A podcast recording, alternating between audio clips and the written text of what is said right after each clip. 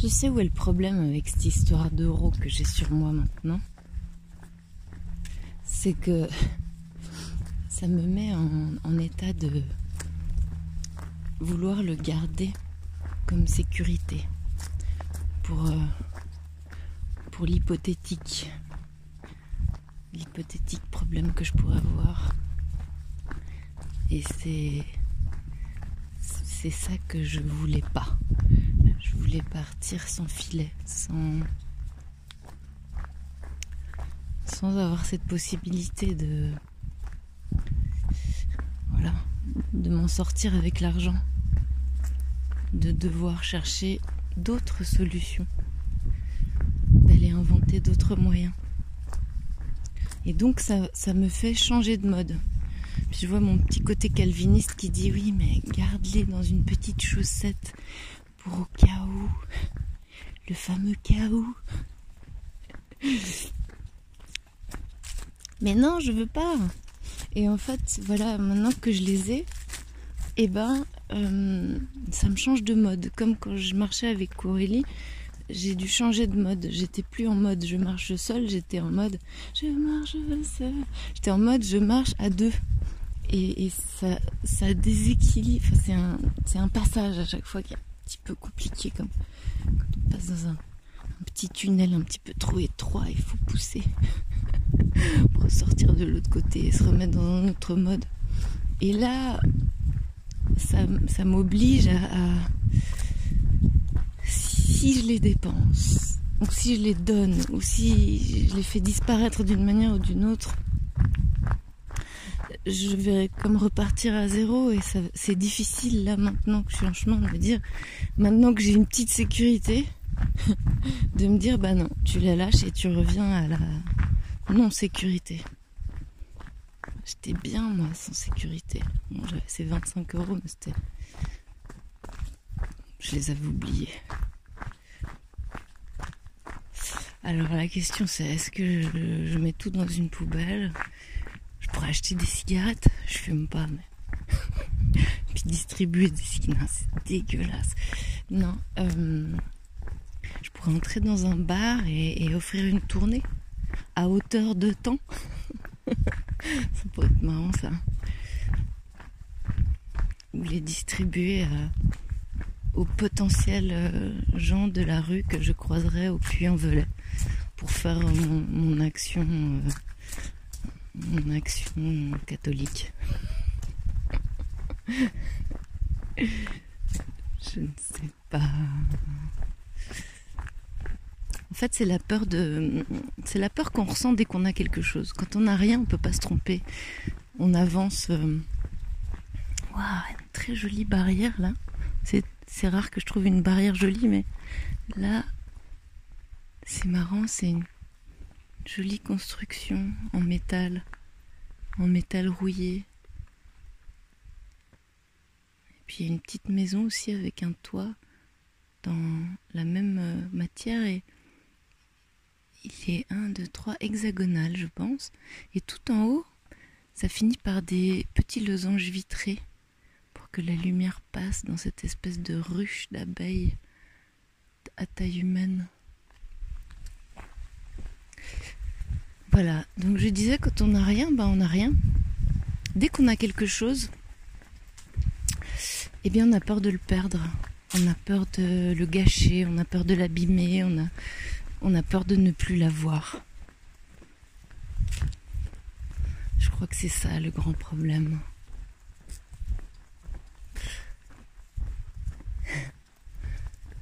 Hier, je suis passée par Saint-Joire, euh, non, Saint-Georges, Songeur, songeur, voilà, Songeur, songeur. Et, hum, et je me suis dit, ah bah tiens, j'ai des sous, je vais pouvoir m'acheter un petit carnet. Parce que la tablette que j'avais prise avec moi est tombée en rade. C'était une tablette pour lire et pour écrire. Et comme je suis une écriveuse, j'écris tout et n'importe quoi. Bon là, faut dire que depuis que je suis partie, j'ai pas vraiment eu le temps d'écrire. Ou très très peu. Et ce que j'écris est resté sur ma tablette qui est tombée en rade. Alors, et puis je voulais pas prendre de petits cahiers parce qu'il m'en aurait fallu au moins trois et que j'en remplis au moins un par mois. Bon là pour le coup j'en aurais rempli moins vu que je travaille beaucoup à marcher quand je ne marche pas je travaille beaucoup à sociabiliser. Et après je suis fatiguée. Alors je dors. Et là, là je ressentais le besoin d'écrire donc je suis rentrée dans un, bah, le seul petit magasin de Saint-Georges qui est une sorte d'épicerie, tabac, bar. Tout en un, all in one. Comme les imprimantes, photocopieuses, scanners, que l'on jette au bout d'une année parce qu'elles ne marchent plus.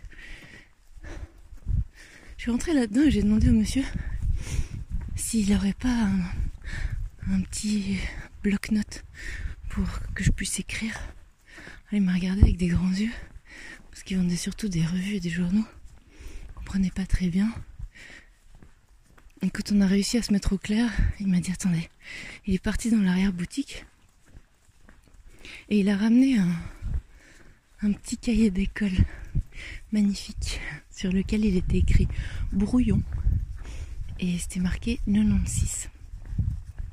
Il me l'a attendu, il m'a dit voilà, euh, il avait l'air gêné, il m'a dit c'est très vieux. Et j'ai dit, euh, j'avais de l'argent, j'étais toute contente. J'ai dit cette phrase que j'avais plus dit depuis longtemps. Et je vous dois combien Et il m'a dit, écoutez, il est tellement vieux que je ne saurais pas combien vous le faire payer, donc je vais vous le donner. Et euh, je regarde le petit carnet, je lui dis date de 1996, pardon, de 1996. Et il me dit non, non, ça c'est le nombre de pages. Il m'a dit le prix est, derrière, mais vous voyez, il est en francs français.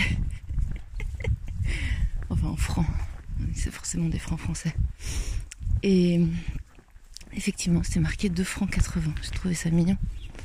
Et donc il m'a donné ce cahier dans lequel je vais pouvoir me défouler. bon, ça va, je me sens pas spécialement frustrée de ne pas avoir écrit avec tout ce que j'ai parlé. Pipelette. Je me découvre quand même très pipelette. Mais c'est peut-être pour équilibrer le fait que j'écris pas. D'habitude, j'écris tout ce que je raconte. Et là, euh, bah, je raconte tout ce que j'écris pas. Et puis en sortant de là, bah, quelque part je jubilais parce que je me disais c'est quand même dingue. J'ai de l'argent et j'en ai pas eu besoin. Que le soir quand on est passé par l'épicerie avec euh, Angelina et j'étais toute contente de pouvoir moi lui offrir quelque chose et qu'elle a refusé catégoriquement. Et ça m'a rappelé quand j'ai quitté Aurélie, elle m'a donné des nouvelles après. ce jour-là, elle a pris le bus. Bah déjà, on est arrivé au café euh, à la torréfaction et elle n'a pas eu besoin de sortir son porte-monnaie, puisque Michel, le Canadien, nous a offert ses chocolats chauds. Et puis, elle a pris le bus et elle m'a raconté que euh, je sais plus pour quelle sombre raison elle n'a pas eu besoin de payer le bus. Elle s'est retrouvée à discuter avec le chauffeur et le chauffeur lui a dit Ah bah c'est pas grave, euh, euh, pas besoin, alors que alors qu'elle avait de l'argent sur elle. Et et ça a duré comme ça toute la journée. Je me rappelle plus très bien. Est, arrivée à Bourg-en-Bresse. Non, elle est passée par Lyon. Je crois qu'elle voulait aller aux toilettes. Et c'était des toilettes payantes. Elle s'est dit non, ça fait trois jours que je sors pas mon porte-monnaie, je vais pas le sortir pour aller aux toilettes. Et il s'est présenté quelque chose, mais je ne sais plus quoi. Là, je traverse un tout petit village. Alors, il n'y a presque rien à part une église. C'est quand même étonnant hein, cette histoire d'église. À Kerrer, que j'ai passé il y a un petit moment, c'était très beau. Il y avait un grand rocher sur lequel ils n'avaient pas oublié de mettre une croix. Je l'ai contourné, alors je ne l'ai pas vu de près. Mais il devait forcément y avoir une église. S'il n'y a pas d'église, il n'y a pas de village. Et donc, euh, bah, je, je comprends pas tout comment ça marche, mais j'essaye encore. Je me disais là, si l'univers m'a mis 150 euros dans les mains, bah, c'est peut-être que je devais avoir 150 euros. Et peut-être qu'il va se passer un truc et que j'aurai vraiment besoin de 150 euros là, dans les, dans les heures, jours à venir. Je ne sais pas. Ou que quelqu'un que je vais croiser aura besoin de 150 euros. Je trouverais ça absolument merveilleux d'être la messagère. Euh, euh, voilà, c'est pas par là. Donc c'est par là. Et sinon, peut-être qu'il avait envie que je me pose toutes ces questions sur euh, avoir, ne pas avoir, hum, le sentiment de l'avoir quand on n'a pas envie d'avoir, ou le sentiment de ne pas avoir quand on a envie d'avoir. Bon, ça, j'ai pas encore eu. Et. Et là, ce que je vois, c'est que voilà, j'ai et, j'ai pas besoin. Alors, est-ce que, comme je disais tout à l'heure, le monde serait une projection de notre pensée? Et comme dans ma pensée j'ai décidé d'aller jusqu'à Compostelle sans argent, l'univers s'arrange pour qu'effectivement je n'ai pas besoin d'argent. C'est une possibilité. Je, cherche des, des réponses rationnelles. J'adore ce mot rationnel. Euh, à ce qui arrive. En tout cas, j'ai remarqué que il y a quelques jours, je, marchais et je me disais, oh là là, je vais me remettre en souci à cause du fait que je ne sais pas où je vais dormir et où je vais manger. Et je me suis dit à ce moment-là, non, mais en fait, moi, ma tâche, ma mission, mon devoir, c'est de marcher et d'arriver à Compostelle. C'est tout. Le reste, c'est du détail. Et en fait, dans cette optique-là, dans cette manière-là de penser, eh bien, euh, c'est comme si j'avais posé des règles du jeu et j'ai eu l'impression que ça marchait très bien. Je sais plus quel jour c'était, mais c'était particulièrement simple ce jour-là. Je me suis dit, ah tiens, là, il y a peut-être quelque chose de juste. À partir du moment où on prend une décision et on pose des règles comme des règles de jeu, eh bien, quelques forces inconnues qui nous aiment se mettent à travailler pour que l'on atteigne notre but. Est-ce que c'est possible? La réponse au prochain épisode. Ou pas du tout. J'ai payé mon premier hébergement. Et dis donc, qu'est-ce que ça a été stérile? Ce qui s'est passé hier, c'est que j'ai sonné une première porte. Enfin, c'est une dame qui passait dans la rue qui rentrait chez elle. Et puis, je lui ai demandé si je pouvais dormir dans son jardin. Et ça, a eu l'air de lui peser, mais un truc de fou. Alors elle a soupiré et puis elle a accepté. C'était très désagréable comme sensation. J'ai vraiment l'impression d'atterrir euh, comme je veux sur la soupe. Alors je suis quand même allée faire un tour du jardin et c'est très beau parce qu'il était en pente et au bout du jardin il y avait une vue imprenable sur les massifs d'en face. Mais je me sentais pas du tout la bienvenue et j'ai envie de forcer personne à me recevoir. Alors j'ai décidé de partir et de continuer. Il était encore assez tôt. Et puis c'était un oui teinté de non. Et moi je veux des vrais oui. Sinon rien. Je regarde les restes du brouillard se dissiper petit à petit sur Saint-Germain-la-Prade, je crois. C'est non en France, c'est incroyable. Et donc j'ai continué ma route. Et c'était chouette parce que ce... Disons que c'était un non. Disons que ce non, ou, ce oui de tolérance ne, m'a pas désarçonné. Je me suis dit, tiens, on est en train de se renforcer quelque part. Parce que je pense que si ça, ça m'était arrivé dans les premiers jours, j'aurais été moralement détruite. je me serais sentie mal aimée. J'aurais pleuré. Peut-être pas pleuré, mais je sais pas, je me serais sentie mal. Pas désirée. Et là, je me suis dit, oh bah non, si c'est comme ça, ben on continue. et j'ai continué. Et je suis arrivée à Marnac. Marnac, ouais. Un autre nom dont on pourrait parler longtemps.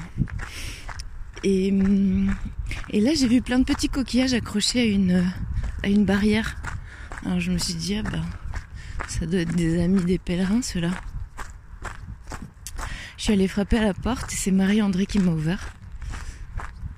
Et en fait, ils accueillent des pèlerins. C'est un, gîte, un gîte pour pèlerins, un gîte d'étape.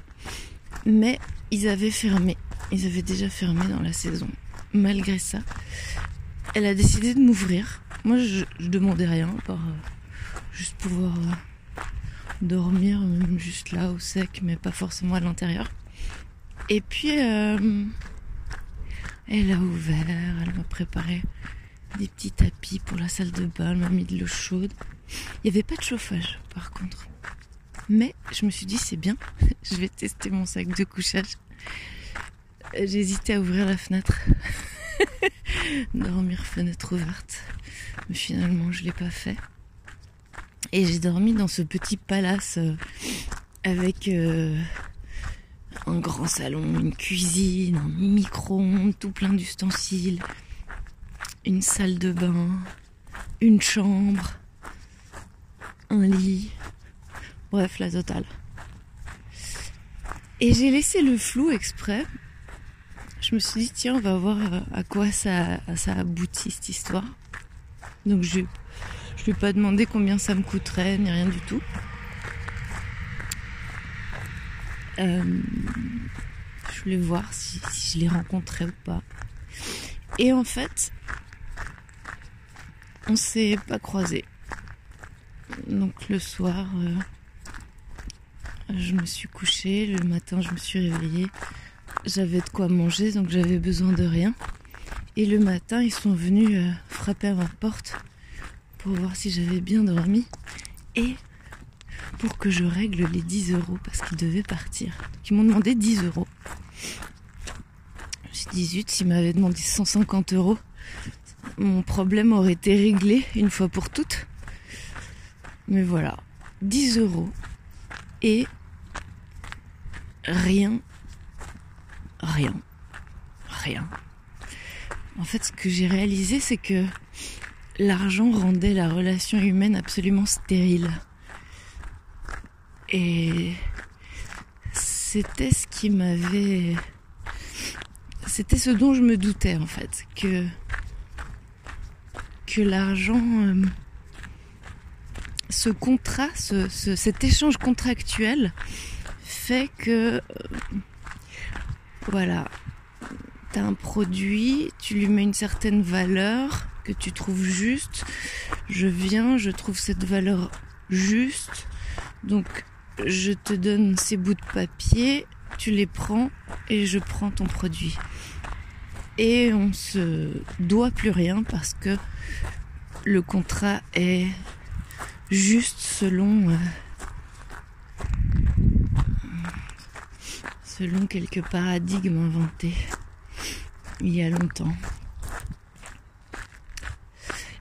Et ben moi, c'est exactement pas ça que je cherche. Avec Cédric Séjour, on parle pas mal de dons. Le don. Apparemment, au Japon, le pays du cadeau. Tout le monde se fait des cadeaux. Mais, il y a un mais, c'est que quand vous recevez un cadeau, l'autre part, l'autre partie attend en retour un cadeau de la même valeur.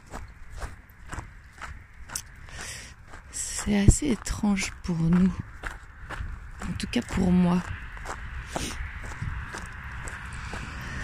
Mais je me rappelle avoir euh, feuilleté à un moment donné un livre qui s'appelait Le don contre don. Et ce, besoin de rendre l'appareil que j'ai ressenti là ces derniers jours, ce besoin de, de me sentir utile au fond. Et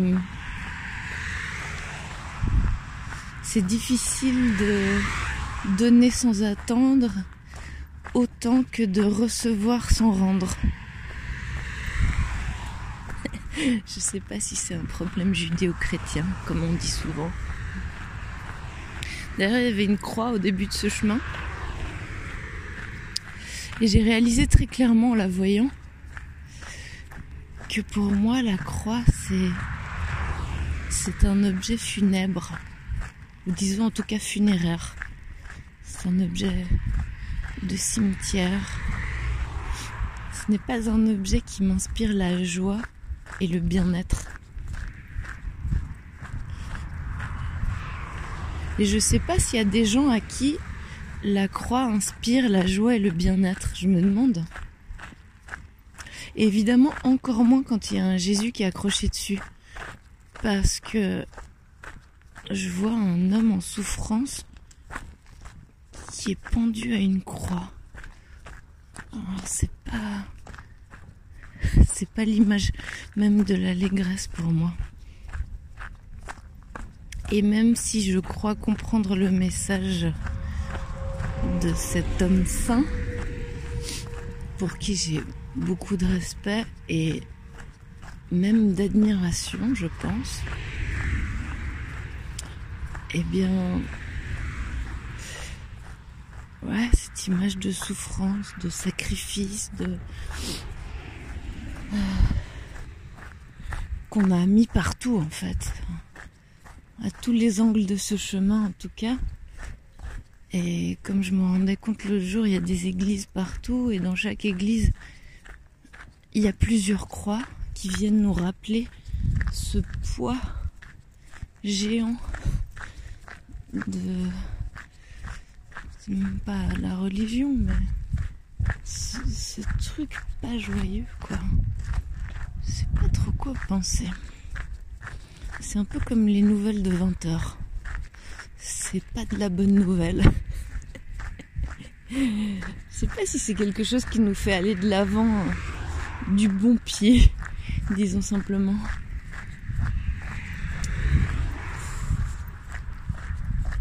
Voilà quelques petites réflexions du matin. Donc voilà, je me réjouis de me débarrasser de tout cet argent pour revenir à, mon état sauvage, mon état primitif, de n'avoir rien, pour retourner dans la richesse des relations que j'ai pu vivre jusqu'à maintenant, dans des échanges qui m'ont apporté tant d'émotions. En fait, c'est ça, c'est comme si l'argent court-circuitait la circulation de, l'émotion. Parce que quand j'arrive sans rien, et eh ben, il se passe forcément des choses. Euh, des choses. Et la plupart du temps belles. Alors j'ai pas envie de faire une croix là-dessus. Là, j'ai senti que j'avais acheté mon petit confort, mon, petit silence, ma petite solitude. Et je, crois que j'aurais été tellement triste de faire tout ce chemin sous ces auspices-là. Euh, de, payer les services que j'achète. non, non, non. C'est pas du tout ça que je veux. Moi, je veux rencontrer les gens. Je veux qu'on s'aime ou qu'on se déteste, mais qu'il se passe quelque chose. Je veux qu'on se parle, qu'on se pose des questions, qu'on s'intéresse les uns aux autres. Alors évidemment, dans mon quotidien, c'est plus compliqué parce que c'est une question de temps. Mais là, jusque-là, à peu près tous les gens chez qui j'ai débarqué on l'a pris ce temps.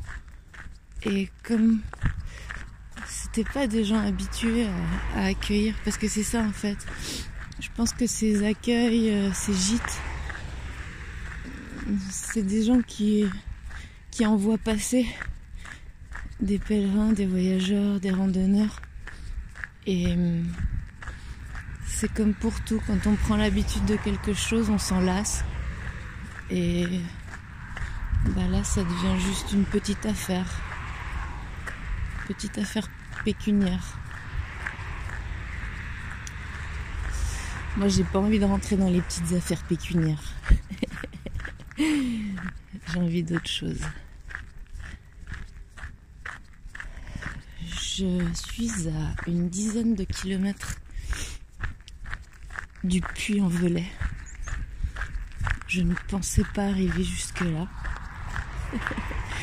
je pensais pas arriver jusqu'au puits, mais je pensais quand même arriver jusqu'à Compostelle. Alors, je sais pas des fois comment ça se passe dans mon cerveau. Le puits en Velay, donc un des grands départs du pèlerinage de Compostelle en France. je vais enfin, je vais enfin commencer. C'était une petite mise en jambe. 15 jours d'échauffement. Alors je me demande comment on va changer le chemin maintenant. Ce matin, Cédric m'a laissé un message très rigolo. J'espère ne heurter personne, mais c'était tellement drôle.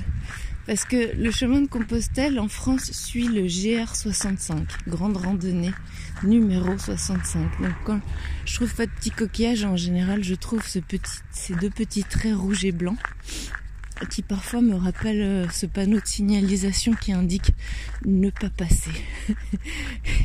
et des fois le sigle du GR65 est collé sur un, de ces panneaux de signalisation.